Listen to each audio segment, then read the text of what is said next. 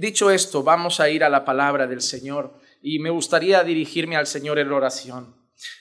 Siempre me gusta orar antes de predicar la palabra por dos motivos. Primero, por mí, para poder predicar fielmente la palabra y que el Señor me use para edificar sus vidas. Hermano, la iglesia no sale a perder el tiempo de casa el domingo, sale a adorar a Dios, pero también sale a escuchar a Dios. Entonces, yo tengo una responsabilidad muy grande y Dios mide cada palabra que sale de aquí. A veces no lo hacemos con esa conciencia, pero yo lo sé. Yo sé que el Señor me está mirando ahora y me está escuchando. Yo no puedo decir disparates. Así que en primer lugar, orar para que el Señor me permita predicar con fidelidad la palabra. Pero también orar para que el Señor les dé un corazón adecuado para recibir la palabra. Porque si yo predico con fidelidad, pero el corazón está endurecido, ahí los dos tenemos que pedir a Dios, Señor, úsame y Señor, háblame. Así que vamos a orar. Padre, en esta hora, Señor, queremos ir ante tu palabra y sabemos, Señor, que sin ti nada va a pasar. Si tú no estás aquí, si tú no obras a través de tu espíritu, estos solo serán palabras que llegarán a los oídos y se quedarán en eso. Pero si tu espíritu obra, Señor, estas palabras, Señor, pueden penetrar hasta lo más profundo del corazón, pues tu palabra es como una espada de dos filos Señor, que atraviesa hasta lo más profundo de nuestro ser. Y yo creo que tu palabra nunca vuelve vacía, que siempre cumple el propósito por el cual ha sido enviada. Por eso te ruego, Padre amado, te lo suplico, que puedas usar mi vida para centrarme en tu palabra, para no irme ni a derecha ni a izquierda y predicar tu palabra, pues es lo que necesitamos oír, tu palabra, Señor. Es la que nos santifica, transforma, la que nos edifica. Así que háblanos a través de tu palabra y danos un corazón humilde para recibirla. Danos un corazón humilde para atesorarla y darnos, danos entendimiento para entenderla. Así que obra, Señor, te lo ruego, en el nombre de Jesús. Amén, amén y amén. Hermanos, vamos a continuar con nuestra serie de Gálatas en un mensaje que hoy he titulado ¿Para qué fue dada la ley? Pero querría empezar con un texto en el libro de Hechos, Hechos capítulo 21 y los versículos 27 y 28. Va a ser desde donde vamos a partir y luego sí vamos a entrar en Gálatas. En Hechos 21, versículo 27 y 28, leemos lo siguiente. Cuando estaban para cumplirse los siete días, los judíos de Asia, al verlo en el templo, comenzaron a incitar a todo el pueblo y le echaron mano gritando, Israelitas, ayudadnos. Este es el hombre que enseña a todos por todas partes contra nuestro pueblo, la ley y este lugar. Además, incluso ha traído a griegos al templo y ha profanado este lugar santo. Hermanos amados, esta batalla épica y feroz es una batalla que el apóstol Pablo y siervos del Señor han tenido que enfrentar a lo largo de la historia. Desde el momento que el Evangelio es proclamado, desde el momento que se empieza a enseñar a las personas sobre el nuevo pacto, sobre la gracia de Dios, sobre la justicia que es únicamente mediante la fe, hay un pueblo que se levanta enemistado contra el mensaje del Evangelio. Y es interesante, cuando tú lees la Biblia, los principales enemigos del mensaje del Evangelio no eran los ateos, simplemente lo ignoraban. No eran personas de otras religiones que podían haber en aquel tiempo porque las religiones no nacieron hoy, han nacido a lo largo de la historia. El principal enemigo de los pregoneros del Evangelio, el principal enemigo de Pablo fueron los compatriotas de Pablo, sus antiguos vecinos, sus antiguos compañeros de, de sinagoga, que aquel tiempo no habían, habían más bien templos pero eran sus antiguos compañeros de escuela, los que se sentaban con Pablo a escuchar al rabino. ¿Y cuál era la acusación que tenían contra Pablo y contra su mensaje? Escuchen, este hombre, mira lo que dice, este hombre hace lo siguiente, enseña a todos y por todas partes contra nuestro pueblo. Primera acusación, este hombre es antisemita, se ha, vuelto, se ha vuelto antijudíos. ¿Por qué les ofendía? Porque Pablo decía cosas como que judío no es el que lo es en la carne, que israelita no es el que lo es en la carne, y se empezaban a ofender. ¿Cómo que nosotros no lo somos? ¿Cómo que nosotros no somos los verdaderos descendientes de Abraham? Este va contra los judíos. Hasta hoy, muchos piensan así. Segunda acusación. Este hombre no va solo contra nuestro pueblo, va contra la ley. ¿Por qué? Porque Pablo empezaba a enseñar cosas como el fin de la ley es Cristo. Ningún hombre puede ser justificado según las obras. Cristo es mayor, Cristo es la única esperanza, Cristo es la única, el único mediador entre Dios y los hombres. Cristo Jesús hombre, no Moisés, no Abraham, no la ley. No se puede llegar a Dios mediante la ley, no podemos ser justificados mediante la ley, no podemos ser salvos mediante la ley. Ahora estamos la gracia de Dios. Y ellos entendían, está insultando la ley, le está diciendo a la gente, la ley no sirve, la ley no importa, la ley no vale. Parece que está queriendo arrancar la ley de, los textos sagrados, parece que está queriendo tomar los rollos, los pergaminos, los, los escritos de la Torá y rasgarlos. Pero Pablo no tenía nada contra la ley. Y en tercer lugar, enseña contra este lugar. Y este lugar en el contexto es el templo. Porque Cristo ahora es nuestro templo. Ahora Cristo es el arca de la alianza. Ahora Cristo es el lugar donde está la presencia de Dios. Es en Cristo. Ahora es Cristo nuestro todo. Ya no hay que ir al templo a hacer sacrificios porque Cristo es nuestro sacrificio definitivo.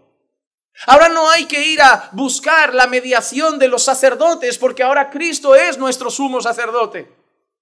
Ahora la adoración ya no es exclusiva del templo porque Dios busca adoradores que lo adoren en espíritu y en verdad. En la mente de los judíos era, está contra nosotros, está contra la ley y está contra el templo. Y además ha hecho una cosa terrible. Ha traído griegos aquí, a nuestro lugar sagrado, al lugar exclusivo de nosotros, porque Dios es solo nuestro. Porque el culto es solo nuestro, no de esos perros gentiles. Y ha traído sucios griegos. Ese era el problema. Y eso dura tiempo. ¿Por qué creen ustedes, y ya lo hablamos, que Pedro en una ocasión está comiendo con gentiles? Porque Pedro ya lo había entendido después de tener esa visión, ese éxtasis en el que ve el lienzo, el Señor le dice, mata y come, no llames impuro a lo que yo he purificado. Y eso no se trataba exclusivamente o apuntaba a los animales, apuntaba a los gentiles. Para que Pedro entendiera que él era tan salvo y tenía tanto al Espíritu Santo como aquellos otros gentiles que habían creído en Jesús. Y por eso se levanta cuando llegan esos judaizantes, por miedo a ellos, se separa de los gentiles y Pablo dice, no seas hipócrita y cobarde, Pedro. O son nuestros hermanos o no son nuestros hermanos. Pero son nuestros hermanos, pero cuando entran los judaizantes, te, da miedo lo que digan, te da miedo lo que opinen y te separas de ellos. Ese es el contexto. Y hasta hoy la gente tiene esa batalla. Hermano amado, es importante entender para qué fue dada la ley. Porque si la ley fue dada para salvarnos, tú y yo tenemos un problema. Porque no estamos cumpliendo muchas cosas de la ley. Es más, muchas cosas de la ley no las podemos cumplir. Porque muchas cosas de la ley necesitaban sacerdotes, ya no los tenemos. Muchas cosas de la ley necesitaban sacrificios, ya no los hacemos. Tendríamos muchos problemas. La ley no era solo la comida, la ley no era solo normas de vestimenta. La ley tiene cosas curiosas. Un libro que tengo ganas de exponer, pero no sé todavía cómo lo haría. son libros como Levítico. En la ley, por ejemplo, prohíbe, hablando del yugo desigual en general, que yo creo que es eso, hay que entender el espíritu del mandamiento, prohibía, por ejemplo, mezclar tejidos. Si tú llevas hoy una camisa, 50% algodón, 50% poliéster, estás pecando, según la ley, porque no se podrían entrelazar tejidos. Cosas similares, incluso hablaba de las plantaciones, de cómo se debía plantar, no mezclando semillas distintas. Entonces, la pregunta es, ¿para qué fue dada la ley? ¿Para qué fueron dados esos preceptos? ¿Para qué fueron dados esos mandamientos? ¿Qué papel juega la ley en mi vida? ¿No te da miedo decir, oye, yo estoy ignorando Levítico? Estoy ignorando números, estoy ignorando Deuteronomio, no estoy cumpliendo todos esos preceptos. La ley decía que cuando una mujer tenía su ciclo menstrual estaba impura. Nadie la podía tocar porque si tocabas a una mujer con la regla, Si estamos saludando aquí a nuestras hermanas, podemos estar manchándonos cada vez que las tocamos. Pero según la ley estaban impuras y tenían que hacer un ritual de purificación al finalizar el ciclo menstrual. Eso nadie lo está haciendo. Pero nosotros no podemos simplemente no hacerlo y decir, no lo hago porque es viejo. Yo tengo que entender por qué no lo hago. A mí me da mucho miedo algunos evangélicos que simplemente cambiaron una religión por otra. Eran católicos por costumbre y ahora se han vuelto evangélicos porque les pareció mejor. Pero en, cuando eran católicos no tenían ni idea de Biblia y ahora que son evangélicos siguen sin tener ni idea de Biblia. Solo han cambiado el nombre de la iglesia. Y eso es muy peligroso, porque mañana puedes ser mormón o budista o te vas a, hacerte asiático y de golpe vives haciendo yoga y encontrando tu paz interior en el equilibrio de la postura del loto encerrado. Porque cuando tú no conoces las escrituras, vas a ser llevado de un lado a otro como una hoja seca. Cuando sople el viento para allá, para allá. Y cuando sople el viento para allá, para allá. Hermanos, si yo le voy a decir a alguien, Dios te bendiga, yo tengo que saber por qué saludo así. Y la mayoría de vosotros saludáis así solo porque así escuchasteis que se saluda en la iglesia evangélica. No hay nada más triste que hacer las cosas porque las aprendí así. Porque la cultura es así. Así lo hemos aprendido. Así nos ha enseñado la cultura. Pero si tú estás en un lugar equivocado, puede ser que te estén enseñando mentiras. ¿Cómo sé yo que lo que me enseñan no es mentira? Tengo que ir a la fuente de la verdad y entender esa fuente y entender esa verdad. Yo no puedo simplemente decir, porque ahora si yo vengo y, les hago un examen a cada uno, ¿por qué ustedes comen cerdo? Si la ley dice que no se puede. ¿Por qué ustedes comen camarón? Si la ley dice que no se puede. ¿Por qué ustedes mezclan dos tejidos de ropa si la ley dice que no se puede? ¿Por qué las mujeres no hacen el ritual de purificación al acabar el ciclo si la ley dice que lo deben hacer? Y, se empiezan a poner nerviosos y van al móvil, pastor, es que me han pasado un vídeo, mira lo que dice, no sé responder. Oye, tú te proclamas evangélico, creyente, y cada vez que te preguntan algo de tu fe tienes que correr a Google, al pastor, al WhatsApp. La Biblia dice que debes estar preparado para presentar defensa de tu creencia. Porque si yo voy por la calle y me aparecen dos testigos de Jehová, yo no me cambio de acera. Yo voy además lento, como, venga, venga, párame a mí. ¿Por qué paras a todos los que no saben? Vamos a tener una charla. Es como cuando deseas, ¿no? Que lleguen los testigos, quiere que le hable de Jesús y responderle con, no, no con soberbia, pero con convicción. ¿Qué quieres que te enseñe de él? Es buenísimo, ¿verdad? uy, Veníamos a capturarlo para nuestra secta y nos va a desmontar. Si algún día tiene una charla con testigos de Jehová, sepan que van de dos en dos. Uno es el que sabe, otro el aprendiz. Ignore al que habla, póngase con el que está callado. Ese es el que es más fácil de enseñarle. El otro ya está muy mal convencido. Solo Dios puede hacer la obra, pero el de al lado no tiene ni idea. A ese, a ese le dices, tú no me hables, déjame que le pregunte a este. ¿Por qué esto? Mira qué dice la Biblia. Y el otro se va a poner nervioso. No, no, espera que él. No, no, quiero hablar con él, no contigo. Ay, ay. Hay que ser astutos. Ellos lo hacen. Están con su carrito delante del Mercadona, en la Rambla, en todos lados. Vamos a, vamos a fabricar nuestros propios carritos también. Pero yo no puedo ir de los testigos de Jehová, de los adventistas, de los judaizantes, de los mormones, de los católicos, de los ateos, de mi amigo que sabe de ciencia, que me ha pasado un libro de la evolución y de, los, de las teorías de los Illuminati, y yo ahí en medio, perdido, con todo ese bombardeo de creencias y, bueno, cada uno tiene su verdad. No, no, no. Hay gente que tiene una mentira y hay una verdad. Y yo quiero estar en la verdad. es ese es el deseo del corazón, buscar y afirmar mi vida en la verdad. En cuanto a la ley, yo tengo que saber qué papel juega en la historia. Yo tengo que saber la verdad, conocer. Y la palabra de Dios nos enseña cosas. Y hoy Pablo nos va a dar importancia, nos va a poner la ley en su debido lugar. ¿Para qué sirve? Y lo primero que dice Pablo ahora, siguiendo nuestro texto de Gálatas, es que la ley fue añadida a causa de las transgresiones. Gálatas capítulo 3, versículo 19 y 20 dice, entonces, ¿para qué fue dada la ley? Si por la ley no me salvo, si por la ley no soy justo ante Dios, si por la ley no puedo llegar a la gloria, por mi propio esfuerzo y obediencia, entonces ¿para qué sirve? ¿Para qué fue dada? Y dice Pablo, inspirado por el Espíritu Santo, fue añadida a causa de las transgresiones hasta que viniera la descendencia a la cual había sido hecha la promesa. Ley que fue promulgada mediante ángeles por mano de un mediador. Ahora bien, un mediador no es de una parte solamente, ya que Dios es uno solo, ya que Dios es uno solo. Vamos a entender este pasaje. ¿Para qué fue dada la ley? La primera frase, fue añadida a causa de las transgresiones. Podemos mirar esa expresión de dos maneras. La primera manera, para frenar la maldad del hombre. Porque si al hombre no le pones normas y límites, ahora que está muerto en sus delitos y pecados, ahora que está caído, mira cómo lo describe Génesis, que su inclinación es hacer el mal desde su juventud. Si al hombre no le pones barreras, se van a matar entre ellos. ¿Sabes esa gente que se proclama anarquista, que no quiere rey, no quiere policía, no quiere nada, no quiere normas, porque ellos creen que a lo mejor sin nada de eso el mundo, el hombre es bueno y vivirán en paz? Pero no es la realidad. Dios sabe que no. Dios sabe que si no pone 120 y un radar, porque no nos da miedo la señal, nos da miedo la multa, el hombre va a 180, 190, 200.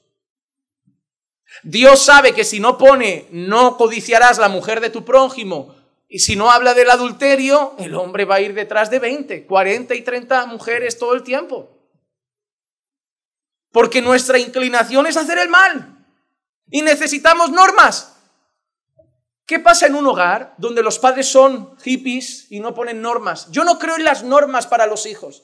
Yo creo que tienes que dejar libertad y que ellos se eduquen a sí mismos. Nah, pues vas a llorar. Vas a llorar. Porque si a un hijo no le pones norma de llegada a casa y sale, igual parece el lunes. No, él es maduro y sabe que tiene que llegar a una hora adecuada. No, no, no. Tú le tienes que decir, a las 10 a casa, a las 9 en casa, y como llegas a las 9 y 1, te encuentras conmigo y sorpresa. Es así. Porque si no, y aún poniendo norma, Ay, mamá, es que el bus se retrasó. Es que acompañé a fulano a su casa, me daba cosa que fuera solo. Se me estropeó el móvil, te iba a llamar. Mentirosos, rebeldes, deshonran a los padres y lo hacen sin ningún tipo de remordimiento. A causa de nuestra maldad, Dios tiene que poner una ley. Pero la segunda cosa y la más enfática no es esa. Es a causa de que nosotros debemos reconocer nuestras transgresiones. Porque yo sé que soy mentiroso porque la Biblia dice que no debo decir falso testimonio. Yo sé que soy ladrón porque la Biblia dice que no debo hurtar. La ley dio lugar a conocer cuán transgresor soy. La ley mostró lo malos que somos. Porque nos muestra lo que Dios dice que es bueno y pasamos por encima y hacemos lo malo. La ley mostró nuestras transgresiones. ¿Y hasta cuándo? Sigue Pablo. Hasta que viniera la descendencia a la cual había sido hecha la promesa. La descendencia, si recuerdan nuestros mensajes anteriores, Pablo dice quién es, no qué es. Dice Pablo, no dice a las descendencias, sino una, la descendencia. Y Pablo lo afirma, es decir, Cristo. Cuando Dios hablaba a Abraham de su descendencia, Dios estaba apuntando a Jesús. Entonces, la ley fue añadida a causa de las transgresiones hasta que viniera la descendencia a la cual había sido hecha la promesa. Y dice además, ley que fue promulgada mediante ángeles por mano de un mediador. Este mediador aquí no es Jesús. No es Jesús. Porque luego dice, ahora bien, un mediador no es de una parte solamente, ya que Dios es solo uno. Cuando dice la ley que fue promulgada a través de ángeles por medio de un mediador, por la mano de un mediador, ese mediador es Moisés. Moisés es el que llevaba la ley a los hombres. Moisés es el que llevaba la ley al pueblo. No fue directamente Dios al pueblo. Fue Dios a Moisés, a veces fue Dios y los ángeles con Moisés, luego Moisés al pueblo. ¿Te das cuenta? Hay un interactuar de escalones. Dios, ángeles, Moisés y nosotros. Sin embargo, en Cristo no hay esos escalones. Es Dios y nosotros por medio de Cristo. Por eso dice, en la ley habían varios escalones. En Cristo, en la descendencia de Abraham, es directo. Tenéis acceso a Dios por medio de Jesús, el único mediador entre Dios y los hombres. Entonces la ley fue dada a causa de las, las, transgresiones de los hombres hasta que viniera Jesús. Vamos a reforzar esto con la escritura. Primero, la ley y las transgresiones están muy unidos en el texto bíblico. Por ejemplo, Romanos, porque dice Romanos 3:20, porque por las obras de la ley ningún ser humano será justificado delante de Dios, pues por medio de la ley viene el conocimiento de pecado. Si tu hijo sale y llega a las 3 de la madrugada, él no siente que ha hecho nada malo y tú no le puedes decir que ha hecho nada malo. Pero si tú le dices a tu hijo, quiero que estés aquí a las nueve de la noche y sale y llega a las tres de la madrugada, tu hijo sabe que es rebelde. Porque hay una ley, hay una norma y pasó por encima. Te ha desobedecido, te ha deshonrado, te ha saltado, se ha saltado la norma. Si yo ando con muchas mujeres, a lo mejor no siento que soy malvado, pero cuando hay una ley que dice que solo una, que el adulterio es pecado, y yo ando con más, ahí sé cuán pervertido soy. Porque hay una ley y la salto para dar lugar a los deseos de mi carne. Recordando que la ley es buena, porque Dios es bueno, que es el dador de la ley. La ley, por medio de ella, vino el conocimiento de pecado. En Romanos 4:15 dice, porque la ley produce ira, pero donde no hay ley, tampoco hay transgresión. Hay países donde nos gusta ir en coche, porque no hay ley de tráfico como aquí de límite. Y hay ciertas carreteras donde no hay límite.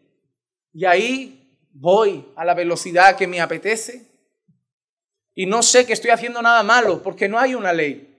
Pero en cuanto hay una ley que pone 100 y yo voy a 180, sé que soy un rebelde. Porque no hago lo que la ley dice, hago lo que mi carne le apetece, paso por encima de la ley pero si la ley no está. Romanos 7, 7 dice, ¿qué diremos entonces? ¿Es pecado la ley? De ningún modo. Al contrario, yo hubiera llegado a conocer, yo no hubiera llegado a conocer el pecado si no hubiera sido por medio de la ley. Porque yo no hubiera sabido lo que es la codicia si la ley no hubiera dicho, no codiciarás. La ley me hizo saber que yo era codicioso. La ley me hizo saber que yo era un ladrón. La ley me hizo saber que yo era un inmoral. La ley me hizo saber que yo era un mentiroso, un orgulloso, un soberbio. ¿No te pasa que conforme se predica la palabra te sientes peor? Hermano amado, desde que vengo a la iglesia me siento peor. Por eso a veces buscamos iglesias donde no nos hagan sentir mal. ¿Y sabes qué suele pasar en esas iglesias donde no te hacen sentir mal? No se habla de mandamientos, no se habla de pecado, solo se habla del amor, de la misericordia, de las promesas, de la fidelidad de Dios. Entonces yo no me siento nunca mal. Puedo estar viviendo mal, pero como no me lo hacen ver, yo me siento bien. Personas han llegado a esta iglesia en fornicación y estaban en iglesias que nunca les enseñaron eso y seguían en pecado. Y algunos hasta servían, pero no les enseñaban. Hasta que llegan aquí, empiezan a escuchar la palabra y alguien te dice, pastor, yo no sabía que eso estaba mal. Yo no sabía que eso no agradaba al Señor. Viven muchos, incluso en iglesias, haciendo cosas mal ante Dios, porque no les hablan la ley de Dios. Pero cada día que la palabra de Dios es expuesta, por eso cuando mucha gente sigue los mensajes nuestros en Internet, el mensaje que más nos llega por Internet es, ustedes me gustan porque dan palo. Yo tengo, miren, a mí me han catalogado del pastor metralleta, del pastor de los palos, del pastor de lo...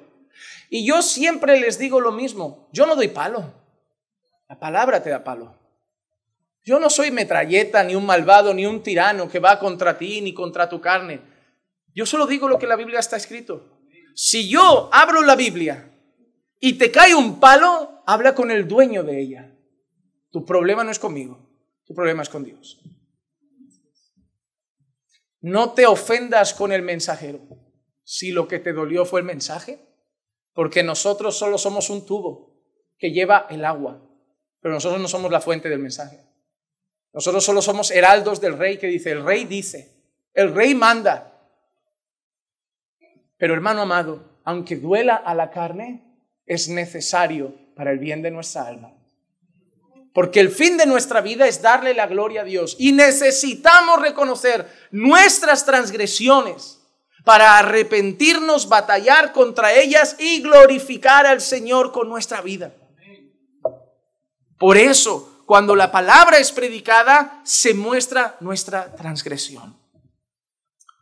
Y esa ley vino hasta los hombres como antiguamente. Antes ha dicho por medio de un mediador, ángeles, era Moisés.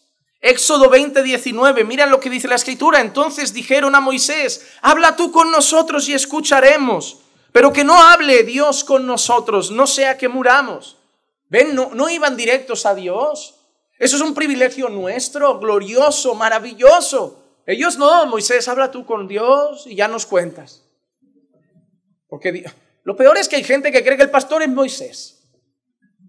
Porque hay gente que le dice, pastor, ore a ver si Dios le muestra algo de mi vida. Digo, ni soy bruja, ni echo las cartas, ni leo el futuro, pero ore por... No, yo puedo orar por ti, pero, amado hermano, a ver si entiendes algo. Yo no tengo un acceso privilegiado a Dios. Yo tengo el mismo acceso que tienes tú. Tú oras, lloro al lado y el Señor no dice, espera Tony que está orando el ungido. Cuando acabe de hablar con mi escogido, ya os hago caso a la plebe. No, no, no, no. El Señor escucha el clamor de su pueblo. Debemos orar unos por otros. Y como pastor, claro que, ya más que como pastor, como hermano, oraré por lo que te hace sufrir y tus necesidades. Pero ahora tú que Dios te ha dado el mismo acceso a Él por medio de Jesucristo. La gente acude a veces a los pastores como si fueran chamanes o mediums, o si fueran, eh, eh, es como los curas, algunos nos han confundido con alguien que, eh, perdóname los pecados, pastor, ¿qué debo hacer? Y digo, pues mira, dos Ave María, un Padre Nuestro, me guisas un pollo y puedes ir en paz. No, no, no, Él perdona pecados, yo no. Él te escucha. Él es el Todopoderoso. Yo soy un humano débil que si quieres me apoyo a ti, digo, oramos juntos. Pero Él es el que puede hacerlo, ¿eh? Yo no puedo salvar tu matrimonio. Pastor, haga algo por mi matrimonio. Vamos, si quieres te acompaño a Él, que es el único que puede hacer algo por tu matrimonio. Tú obedeciéndole y Él obrando. Pero yo no puedo. Nosotros no somos la fuente de cambiar vidas, la fuente de cambiar matrimonios, la fuente de dar paz, la fuente de dar gozo, la fuente de devolver la fe. Nosotros como pastores y hermanos somos compañeros que te pueden estar a tu lado para que juntos vayamos a la fuente que puede hacer esas cosas. Y esa fuente únicamente es Dios. Para que cuando pase algo bueno en tu vida, cuando haya una restauración, no me digas, pastor, gloria a ti. No, no, gloria a Dios. Gloria a Dios. Somos, somos compañeros en esta historia. Solo que tengo unas responsabilidades de instrucción, de guiar, de acompañar, pero yo no soy el que hace. Yo soy el que te guía y acompaña al que hace las cosas, el Señor de la iglesia. Deuteronomio 5:5 dice, mientras yo estaba en aquella ocasión entre el Señor y vosotros, para declararos la palabra del Señor, porque temíais a causa del fuego y no estuvisteis al monte. Mira lo que dice Moisés, yo estaba entre el Señor y vosotros. En Hechos 7:53 dice, vosotros que recibisteis la ley por disposición de Ángeles, aquí no menciona Moisés, ángeles, y sin embargo no la guardasteis. ¿Ha participado Moisés? Sí. ¿Han participado ángeles? Sí. Eso es lo que quiere decir Pablo. La ley estaba ahí, los ángeles, Moisés, pero Dios es uno solo. Ahora tenemos acceso a Él. No necesitamos a los ángeles, no necesitamos a Moisés, no necesitamos a Abraham. Ahora tenemos acceso al trono de la gracia por medio de Cristo Jesús. La ley fue dada hasta que viniera la descendencia. Como hemos dicho, Gálatas 3:16, ahora bien, las promesas fueron hechas a Abraham y a su descendencia. No dice ya las descendencias como refiriéndose a muchas, sino más bien a una y a tu descendencia, es decir, Cristo. Entonces, la ley vino para hacerte culpable. La ley vino para decirte, eres un pecador. Quizás no lo sabías, pero lo eres. Yo hablo con gente a veces y sabes que te dicen muchos, a mí Dios no me va a mandar al infierno. ¿Por qué? Porque yo no soy tan malo. ¿Cómo no soy tan malo? Y es, es simplemente, si no han hecho un genocidio, es como, yo no he matado a nadie, ni he violado a nadie, ni he atracado un banco, como mucho, he mirado algo que no debía mirar o me he fumado alguna cosita, he dicho alguna mentirijilla, pero malo no soy. Ese es, ese es el concepto del mundo. Si no eres un asesino en serie, si no eres el sucesor de Hitler y un violador empedernido, no eres mala gente. Eres normal. Problema que nosotros no podemos medir con la vara del mundo. Debemos medir con la vara de Dios. Ahora, ¿cómo sé yo lo que Dios llama bueno y malo? Ok, os voy a dar algo. Os doy la ley. Miraos delante de ella y sacad vuestra conclusión cada uno. Yo no os voy a decir lo que sois, lo diréis vosotros. Yo os doy la ley, que es mi vara de medir la bondad, lo bueno y lo malo. Os ponéis delante de la ley y os examináis. Cuando nosotros vamos a la ley, no sale bien. Yo no tengo esperanza no tengo ninguna esperanza. Porque soy culpable entonces. Si, si mentir es pecado, soy mentiroso. Si codiciar es pecado, yo he codiciado. Yo he visto cosas que no son mías y he dicho, yo querría eso. Esa casa, esa vida, ese coche, ese, ese reloj, esa... Eh. Si, si adulterar es mirar y eso ya es adulterio en el corazón, yo fui adúltero. Si esto ya es inmoralidad, yo soy inmoral. Yo pensaba que era buena gente, que no estaba tan mal, pero delante de esto, delante de la vara de medir de Dios, delante de la ley, yo soy un vil pecador. Y mi sentencia es una, culpable. Y si mi sentencia es culpable y hay dos destinos, cielo, gloria, infierno, y a la gloria van los inocentes, y al infierno los culpables, pues yo ya sé para dónde voy. Pero es que nadie puede ser inocente delante de la ley. Nadie. Entonces, ¿para qué vino la descendencia? ¿Para qué vino Jesús? ¿Qué hizo él con la ley? En Colosenses 2.14 dice, habiendo cancelado el documento de deuda que consistía en decretos contra nosotros y que nos era adverso y lo ha quitado de medio clavándolo en la cruz. Jesús no quitó de medio la ley. Jesús no dejó de lado la ley. Jesús dejó de lado la sentencia. Jesús canceló la sentencia en aquella cruz, clavado con uno de sus clavos, escrito con sangre del cordero la sentencia pasó de culpable a justificado. La sentencia que nos era contraria, la sentencia que nos declaraba culpables, fue anulada en aquella cruz. Fue cancelado ese documento y fuimos declarados justos por la fe en él. Y ahora vamos a ir a la gloria, no porque somos inocentes ante la ley, sino porque Él fue inocente ante la ley y su inocencia, obediencia y perfección nos fue regalada cuando creímos en Él. Jesús vino a mostrar que solo Él era la esperanza de salvación de los hombres. ¿Por qué? Porque la ley no podía impartir vida. Versículo 21 de Gálatas 3. ¿Es entonces la ley contraria a las promesas de Dios? De ningún modo. De ningún modo. Recuerda que la promesa está apuntando Pablo a Abraham todavía, no ha salido de Abraham. La promesa de en ti serán benditas todas las naciones. Sigue ahí. Entonces dice Pablo, ¿es entonces la ley contraria a esa promesa? Es decir, vino la promesa a Abraham, ahora nos olvidamos de Abraham porque ha llegado la ley. No, no, no, de ningún modo. Dice, porque si la ley hubiera dado, sí, porque si se hubiera dado una ley capaz de impartir vida, entonces la justicia hubiera dependido directamente de la ley. Mira lo que dice Pablo, si la ley nos hubiera podido dar vida, si la ley nos pudiera haber hecho justos, si la ley nos hubiera podido hacer rectos e inocentes y justos delante de Dios, entonces Dios hubiera dicho, se salvarán los que cumplan la ley. Así funcionará. Si la ley realmente hubiera sido el camino para ser justos ante Dios, es sencillo. Esta es mi palabra, es el camino a ser justos, el que la cumpla será justo y salvo.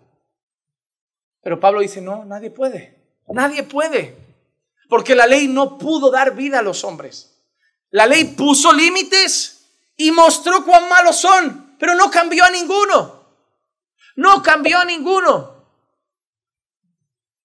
Es interesante que a veces nosotros sabemos que evadir impuestos es pecado.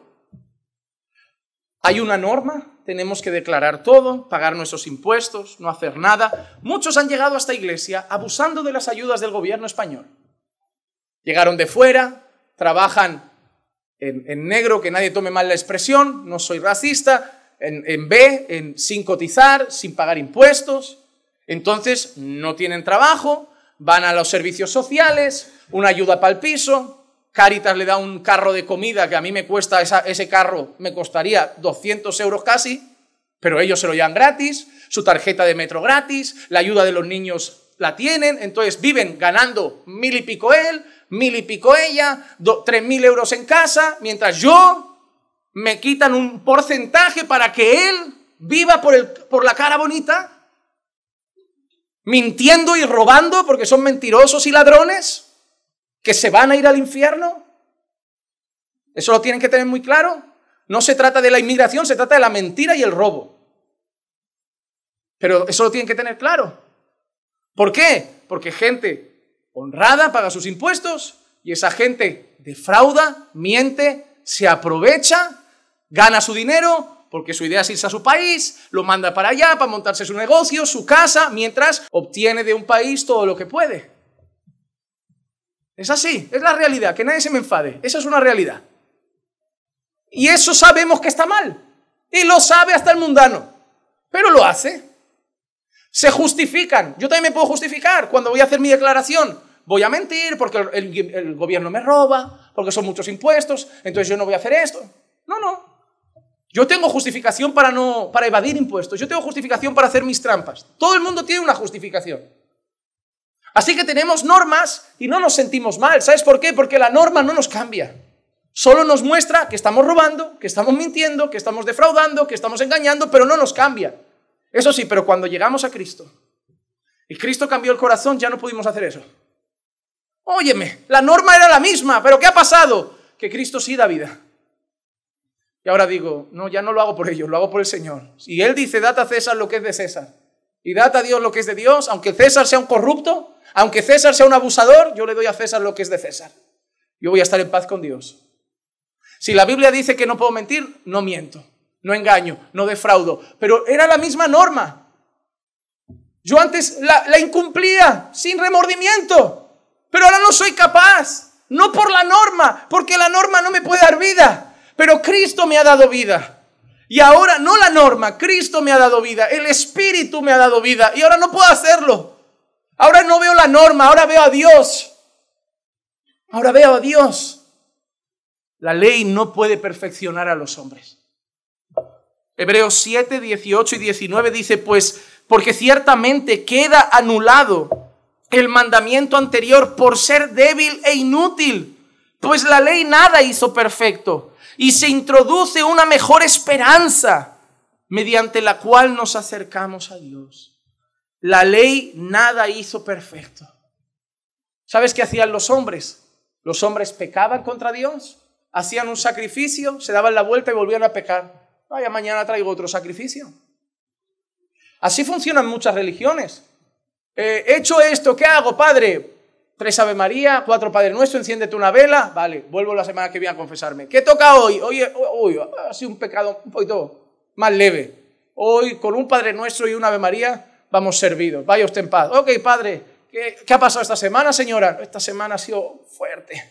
Fue con el vecino. Uh, esto ya son diez Padre Nuestros, veinte Ave María, cuatro velas, una ofrenda. Pero no cambia nadie. Yo hago mi penitencia, ah, estoy en paz. Hay gente que vive así. Vive de lunes a sábado pecando, viene el domingo al culto. Señor, estoy te dado culto, me lo he portado bien. Tenlo en cuenta, ¿eh? Ya mañana vuelvo a las andadas. Mientras solo veas la, la palabra como normas para tu vida, vas a intentar ir haciendo eso, penitencia, que no sirve, porque la ley no cambia, los mandamientos no cambian. Thomas Adams dijo, la ley puede expresar el pecado, pero no puede suprimirlo. La ley no te puede quitar el pecado que hay en ti. La ley no puede hacerte libre del pecado, solo te lo muestra. Solo te lo enseña, pero no lo arranca de tu corazón. Sin embargo, Cristo sí puede hacerlo. Hebreos 10, 14 dice, porque por una ofrenda Él ha hecho perfectos para siempre a los que son santificados. El Señor sí nos ha cambiado. El Señor sí nos ha restaurado. El Señor sí ha obrado no fuera, dentro de nuestro corazón.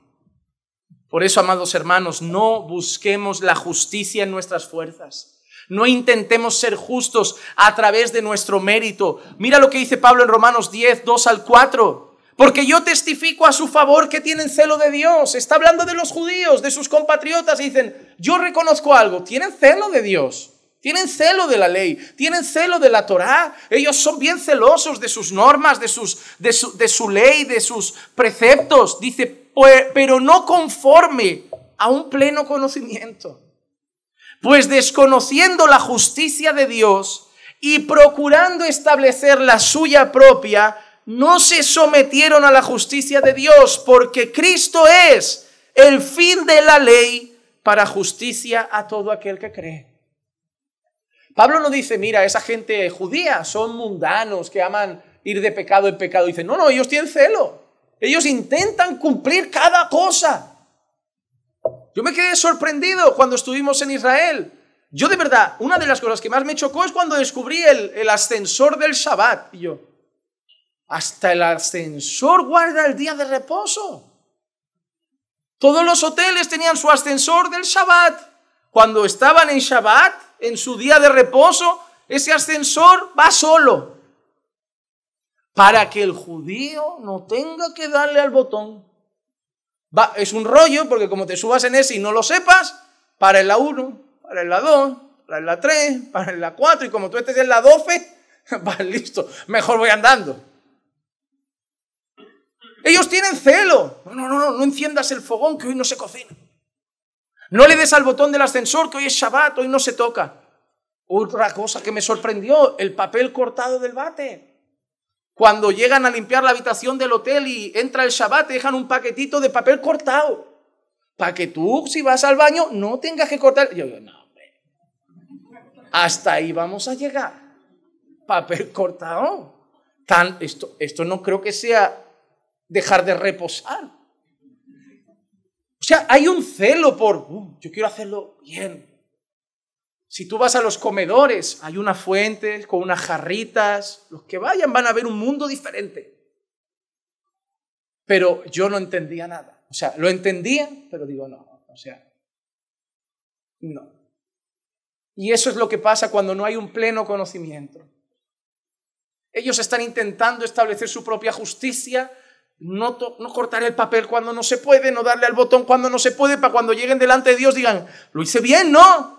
Y el Señor a todos le va a decir, no suficiente.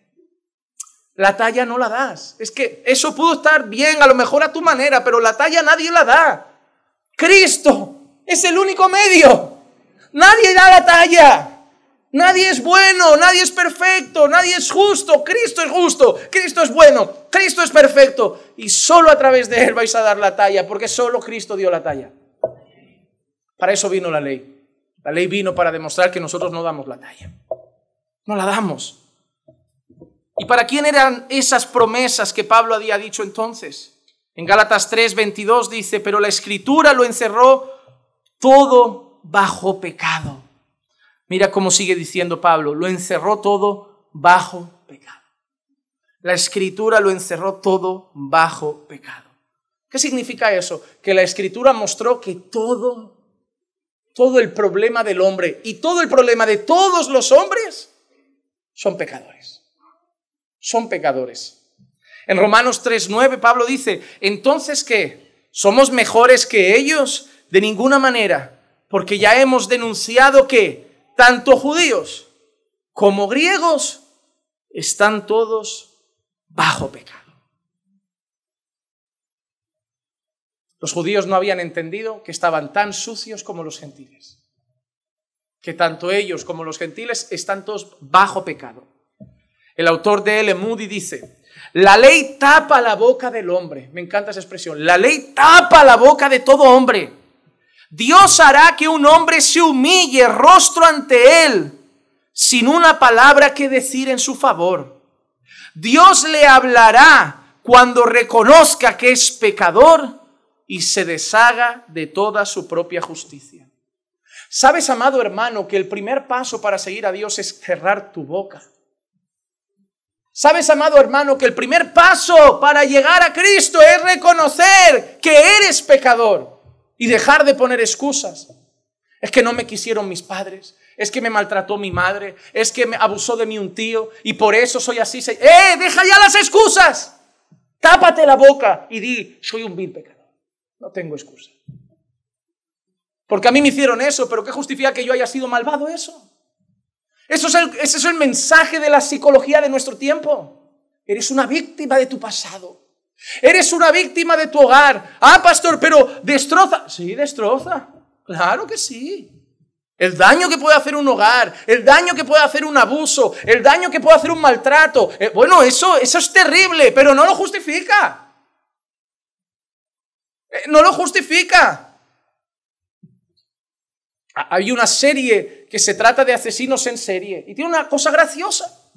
Cada vez que van a por el asesino en serie, al final los que analizan su mente y su conducta van al pasado y dicen, ¿sabes por qué mata mujeres rubias? Mira, mira qué patrón sigue. Esa palabra, ¿qué patrón sigue? No, mira, siempre son mujeres rubias porque le recuerdan a su madre porque su madre le hizo esto. Y él siente cada vez que las apuñala, que apuñala a su madre. Igual, alma de cántaro, tu madre te hizo daño, lo reconocemos, es terrible, pero de ahí a que ahora yo mate a 40 mujeres que me recuerdan a mi madre. A ver, pero eso es lo que hace el mundo. ¿Sabes qué te dice? Él no es malo, es una víctima. Víctimas son las 40 mujeres que mató él. Pero el mundo siempre disfraza la maldad del hombre de no tiene la culpa. Un hombre traiciona a su esposa y ¿sabes qué te dice? Es que no me hace caso, pastor. No me hacía caso, me tenía abandonado, ignorado. ¿Y qué voy a hacer? No, ¿qué voy a hacer? Aguantarte. Buscar a Dios, orar por ella, amarla, pagar el mal con bien. Eso es lo que vas a hacer. Siempre tenemos un pretexto desde Génesis. Yo he sido yo, ha sido la mujer que tú me has dado, ¿eh? Me la has dado tú, que quede claro. Que la que ha comido el árbol fue la que tú inventaste.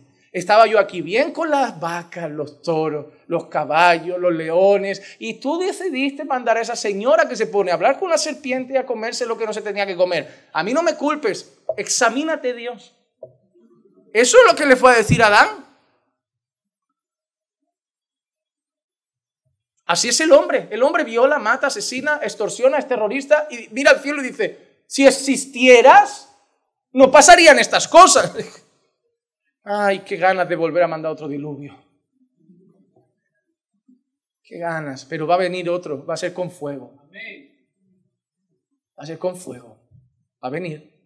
Va a venir porque la misma maldad que había allí es la misma que hay aquí ahora. Hermano, ¿sabes qué hace la ley? No culpes a mamá ni a papá. ni a la infancia, ni al abusador, ni al maltratador, ni a la vida difícil. Ponte la mano en la boca y solo di una cosa. Contra ti he pecado, yo, yo y tú. Tú no me hiciste nada. Me lo hizo mi madre, mi padre, mi vecino, mi tío, pero tú no. Y contra ti he pecado, no contra ellos, he pecado contra ti. Porque tú tienes que tener claro a quién ofendes. Es a Él. O sea, ellos te lo han hecho y contra Él te rebelas. Oh hermano, pon la mano en la boca y reconoce, soy un vil pecador. Contra ti he pecado, Señor. ¿Por qué? Porque me hicieron mal, pero yo podría haber devuelto otra cosa. Mi padre era un borracho y yo pude decidir otra cosa diferente. En vez de excusarme y decir, ¿qué voy a hacer? Si lo único que he visto es un borracho, pues ya que has visto el daño que hace, el mal que hace, decidir no ser igual. Pero tú quisiste seguir sus pasos porque esa es la tendencia del hombre. No te justifiques, eso es lo que hace la ley. ¿Sabes cuál es la condición del hombre? Salmo 143, verso 2, y entres y no entres en juicio con tu siervo, porque no es justo delante de ti ningún ser viviente. Ninguno, hermano, ninguno. No victimicemos al pecador. Démosle la ley, que se ponga la mano en la boca y diga, Cristo es mi única esperanza. Yo soy tan malo como mi padre, tan malo como el que abusó de mí. Yo hice otra cosa. Él abusó, yo mentí, fui orgulloso, soberbio, pero yo también soy malvado delante de la ley. Mi única esperanza es Cristo, como la de mi padre, como la de mi madre y como la del abusador. Porque así termina nuestro versículo 22, nuestra única esperanza, para que la promesa que es por la fe en Jesucristo fuera dada a todos los que creen.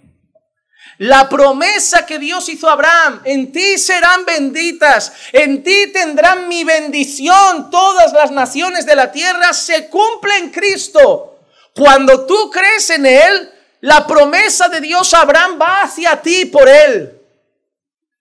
Pablo dice que en Cristo hemos sido bendecidos con toda bendición espiritual en las regiones celestiales. Cuando tú crees en Jesucristo.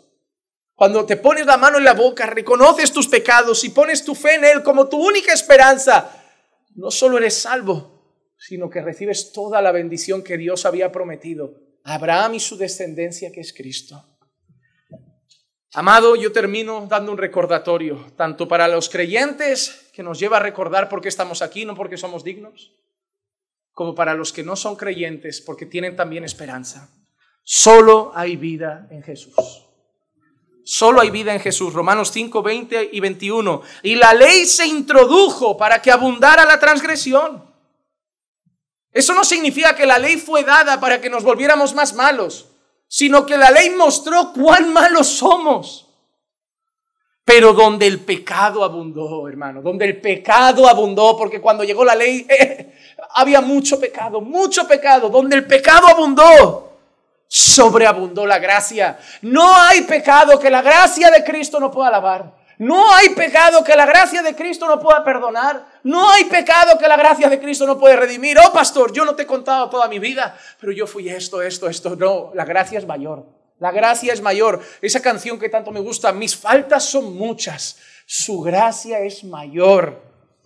Donde abundó el pecado, sobreabundó la gracia. Para que así como el pecado como, así como el pecado reinó en la muerte, así también la gracia reine por medio de la justicia para vida eterna, mediante Jesucristo nuestro Señor. Déjenme concluir con una cita del conocido predicador inglés Charles Spurgeon que dijo, no creo que ningún hombre pueda predicar el Evangelio si no predica la ley. La ley es la aguja y no puedes pasar el hilo de seda del Evangelio a través del corazón de un hombre a menos que primero envíes la aguja de la ley para abrir paso. Si los hombres no entienden la ley, no se sentirán pecadores. Y si no son conscientemente pecadores, nunca valorarán la ofrenda por el pecado de Jesús. No se puede curar un hombre hasta que la ley lo haya herido ni darle vida hasta que la ley lo haya matado. Oh, gloria a Dios. Hoy vas a ver a la gente evangelizar diciendo, Dios te da paz, Dios puede llenar tu vacío. Dios puede acabar con tu depresión. Ofrecen un curandero, ofrecen un terapeuta, ofrecen un llaverito mágico que les arreglará la vida. Pero no hay salvación ahí. Porque la gente va a correr solo a recibir panes y peces. La gente solo va a ir al Señor a qué? Salva mi casa, a mi hijo, mi matrimonio. Ofrecemos egoísmo. Lo que te falta para ser feliz, Dios te lo da. No, no, nosotros no ofrecemos, no ofrecemos regalos, ofrecemos salvación. Y para ser salvos tengo que reconocer que estoy en pecado. Y para reconocer que estoy en pecado, necesito saber que estoy en pecado. Y para saber que estoy en pecado, necesito conocer la ley que me muestra cuán pecador soy. Para que cuando entonces me hablen de la ley, porque evangelizar no es solo hablar de la ley, esa es la mitad del camino.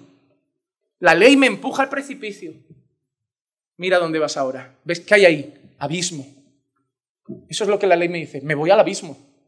Pero cuando tengo a la persona en el borde del camino, en el abismo, mirando al infierno, le digo, pero ahora mira allá. Ahí está el Gólgota. Ahí está la cruz. Si tú crees en Él, si reconoces tu maldad y te arrepientes y crees en Él, si pones tu confianza en Él, si corres para Él, si ahora vives para Él, el precipicio no es para ti. Y ahora detrás del Gólgota está la gloria. Pero primero tienes que ver el precipicio para entender que necesitas la justicia del Gólgota. Y luego ir al Gólgota y te dice, no, no, aquí no acaba, tu camino no acaba en la cruz. La cruz te lleva a lo que viene luego, la gloria. Amados hermanos en Cristo, somos salvos no porque somos buenos, somos salvos porque Jesús fue bueno. Que nadie se vuelva un soberbio, arrogante fariseo que cree que se está ganando la vida eterna. Nos la ha regalado el Cordero de Dios que quita el pecado del mundo. Dios nos dio fe porque no teníamos. Dios nos llevó al arrepentimiento porque no podíamos nosotros, estábamos muertos. Nos convenció por obra de su Santo Espíritu y ahora no sabemos vivir sin mirar a Jesús, el autor y consumador de la fe. Hoy, hermanos, y cada vez que apartamos un poquito la mirada de Él, nos venimos abajo otra vez. Porque Jesús no vamos solo en busca de salvación, a Jesús nos quedamos arraigados. Él es la vid, nosotros los pámpanos. Alejados de Él nada podemos hacer. Pero quizá tú estás aquí hoy, eres un invitado que no tiene esa salvación. Que cuando te dicen los mandamientos de Dios, para ti solo hay un camino culpable. Y a veces te han engañado y dices, no, la iglesia se siente mejor y más bueno que nosotros. No, amado, yo no me siento mejor que tú. Yo ya reconocí que soy malo. Yo ya reconocí que soy malvado. Yo ya reconocí que soy un tirano. Yo no me siento mejor que tú. Yo solo te voy a decir, el mejor es Cristo. Yo soy un tirano, pero un tirano que se ha arrepentido. Un tirano que ha reconocido sus pecados y ahora vive cada día para darle la gloria a aquel que lo salvó. Si tú estás hoy aquí, no me importa lo que hayas hecho en el pasado, no me importa qué vida hayas vivido, no me importa tu maldad, tus pecados, no me tienen ni que dar detalles, Dios ya los conoce y ante Él has pecado.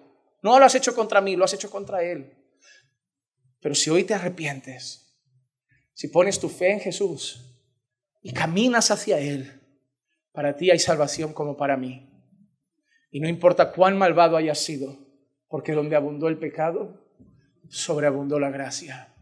La misma gracia que nos salvó a nosotros puede salvarte a ti hoy. Por eso te digo, arrepiéntete y ve a Cristo para salvación de tu alma. Vamos a orar.